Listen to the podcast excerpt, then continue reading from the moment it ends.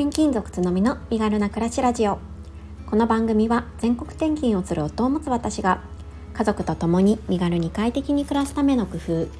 考や学びを毎日共有するチャンネルです。2歳4歳の子育てワーママライフ読んだ本のことなど34歳のありのままをお伝えします。おはようございます。こんにちは。こんばんは。つのみです。3月17日金曜日です。皆様いかがお過ごしでしょうか？週末になりましたね。なんか今週は本当にあっという間だったなと思っています。来週はね火曜日がお休みなのでなんかちょっとお得な 気分になってます。はい今日はですねえー、私の家具選びのポイントっていうことで、えー、お伝えしていきたいなと思ってます。なんか春ってすごい家具を買い替えたりこう模様替えをしたくなったりしませんか？なんか私は結構ですねこの新生活のタイミングで家具の見直しとかをよくしているんですけれども、うん、今年もですねなんかちょっと変えたいなって思っている、うん、ポイントがいくつかあるんですよね。でまあそういう中でまあその結構その なるべくね、あのー、お部屋はおしゃれにそしてなんかまあ快適にね過ごす場所にしたいなって思ってるので、まあ、いくつかいろいろこう調べてですねあのポイントっていうのを私の中でこう考えていたりします。普段在宅勤務で本当に家にいる時間が長いのでもうなるべくですねもう家にいるのが一番心地いいっていう状態にしたいなと常々思って生活してるんですよね。で今回あのその家具っていう部分のポイントをあのちょっと私なりのポイントで紹介したいなと思ってます。で、まあ、大きく分けて3つあるかなと思ってて、えーと、まず1つ目が色はね3色に決めています。部屋の中でうんとカーテンとか、まあ、ソファーとか机椅子とかいろいろあると思うんですけれどもそこの色はなるべく3色の中に収めようかなって思ってるんですよね。で今実はまだあの ちゃんとできてないんですけれどもこれからねこの部分どんどん整えていきたい部分なんですよね。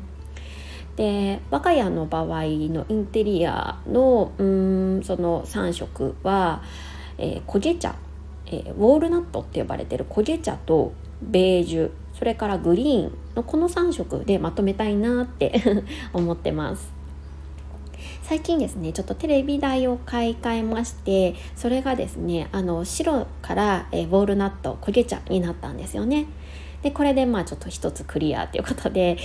あのー、ちょっと良かったなって思っている点の一つです。で次ですね買い替えたいのがソファーなんですよね。このソファーの色がなんか今ちょっとねあの、うん、ダークブルーみたいな色の、えー、ソファーを使ってるんですけれども、まあの、この3色にね収,、ま、収めたいっていう気持ちとあと、まあ、結構ねもう長く使っているのでだいぶうんへたれてきて汚れてきているので買い替えたいなと思ってます。でまあ、ごめんなさいちょっと脱線しちゃうんですけどただねなんか結構こうソファーって子供がどうしてもやっぱ汚しちゃうんですよね。そうなるとまあうん、何ですかねこう皮とかそういうなかなか洗えないものとか洗えないものというか、うん、そんな高価なねソファーっていうのはちょっとまだ難しいかなっていうふうに思ってるのでうんどういうソファーを買うべきかここ今悩んでるところです。もしかしたらねソファーカバーとかをつけて定期的に洗うとかまあそういう方法でもねいいのかもしれないんですけれどもまだねなんか飛び跳ねないでって言っても結構ソファーの上で遊んだりとか飛び跳ねちゃったりとかもするのでうんまあちょっとそのねあの価格とかと相談しながら買いたいなって思ってるところです。本当はまあソファーみたいな大物の家具ってもうほんと価格というよりは本当に自分自身が気に入ったものをこれっていうものを買って長く愛用したいっていう気持ちがあるんですけどなかなかねあの まだ子供が小さいとそういうわけにもいかないよなと思って、うん、ちょっと葛藤しているような感じです。ただまあいずれにしても買い替えるとしたらうん焦げ茶とかそういった色のうんソファーにしたいなっていうふうには思っています。そうで2つ目のこう考えてるポイントとしては、えー、照明は暖色系にして間接照明を多用するっていうことを重要視してます。えっと、結構その照明の色ってその重要だって言いますよね。暖色系だと、まあ、どちらかというとリラックスするような色で結構その白色系白っぽいあの色とかだと割とこう集中できたりとか作業とかに向いてるなんていうふうにも言われてると思うんですけれども私はですねまあ在宅勤務ではあるんですがまあ、やっぱりこう リラックスして仕事もしたいというのもありまして照明は暖色系のものを使っています。でメインの照明は、えー、今 IKEA のですねこうペンダントライトペンダントライトみたいなのがこういくつかついてるようなものでしてこれだけだとねちょっとあの明るさが足りないんですよね。なので我が家の場合は、えーとコーナー2つに間接照明を設けています。でこれはですね以前どこかの雑誌か何かで、まあ、間接照明を使うと、えー、部屋にこう何て言うんですかね奥行きが出て結構広く感じるっていう効果があるらしいんですよね。なんでまあ我が家、まあ、そんな広いお家には住んでいないので、まあ、この間接照明とですね 力を借りて広く見せようっていうことを心がけています。で最後に、えー、まあ、ポイントっていうのかわからないんですけれども、えー、観葉植物ですねを取り入れてます観葉植物大好きなんですよねそうお花も好きなんですけれども、うん、観葉植物は結構こう元気をもらえるものですし、うん、あとなんかこうね空気の浄化作用とかもあったりあと風水的にもいいとかって言うんですよね。うん、なんで結構あの昔から好きでいくつか買って お部屋には飾っています。でまあとはいえね私そんなまめな方ではないので水やりがそんなに多くなくても大丈夫強いもの サボテンだったりとかあとポトスとかまあすごい一般的なものなんですけどそういったものをですねよく取り入れてお部屋に使ってます。でこの、えー、観葉植物もその最初に言った色の3色、えー、ウォールナットベージュグリーンの中のこのグリーンの一つあの一色として考えていたりします。あとグリーンの入ってるところとしては、え、クッションとかのちょっとポイントのところに、え、グリーンが入れたりしていますね。うん、でこの春はですねちょっと大きめのあの観葉植物木みたいな 植物が欲しいなって思ってるんですよね。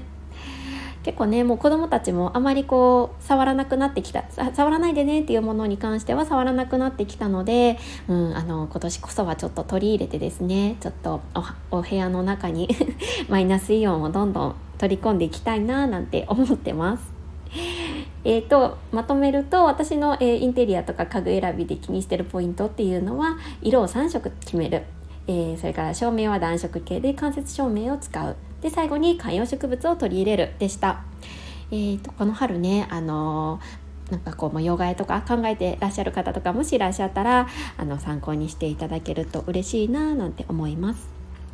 そうそう最後にですね今日から無印良品週間が始まるそうですよ。あのーポスト朝ポストを開けたらですね素敵な無印良品のチラシが入っててなんかすっごくワクワクしました。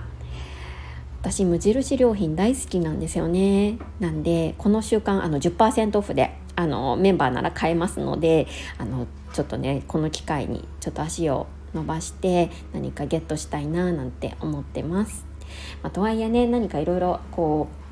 無計画に買ってしまうと物も増えてしまうのでお家のものと相談しながら迎え入れるものをですね吟味して 選んでいきたいなって思ってます。そうなんでちょっと無印でもねあのソファーを見てみたいななんて思ってます。ね、10%オフだから結構大きいですよね。大物とか買うとすると、うん、ね、そんな感じ で考えてます。最後にコメント返しをさせていただきます。えー、昨日の放送脳の外付けハードディスクになるメモアプリ何使ってる？の回にコメントをいただきました。えー、この回ではですね私のおすすめのメモ帳アプリのクラフトをご紹介しています。あんまりねあのうまく説明できなかったんですけれども結構本当にあのおすすめのアプリになってるのであの使っていただきたいなと思って紹介した回になります。てんてんさんからコメントをいただきました。つのみさん私はエバーノートというメモアプリを使っています。最近は音声配信のネタ帳くらいしか活用できてないですがファイルの保存や付箋のような機能があるので便利。と知人から紹介で使い始めました。クラフト知らなかったので楽しみ試しにダウンロードしてみようと思います。ということでコメントいただきました。ありがとうございます。エヴァーノート私もね使ったこと実はあるんですよ。なんですけどねなんかこのエヴァーノートもなかなか、うん、うまく使えなくてそう私実はメモ帳アプリ迷子だったんですよね。そう。そういうのもあってもうこれだっていうこのクラフトにあったのでちょっと紹介させてもらったんですけれども。あエヴァーノートね付箋のような機能もあるんですね。ちょっとそれは知りませんでした。やっぱりねこう一番こう使い勝手自分にとってこう感覚的に使えるとかそういうこともこう大切だったりするのでそういうぴったりのね、あのメモアプリがあの見つかるとお互いいいななんて思いますよ。ねあのちょっと私ももう一回エヴァノート開いてみようかな なんて思いました。はい、素敵なコメントありがとうございます。はい、えー、本日はこのぐらいになりますね。皆さんも素敵なえー、金曜日をお過ごしください。それではまた明日。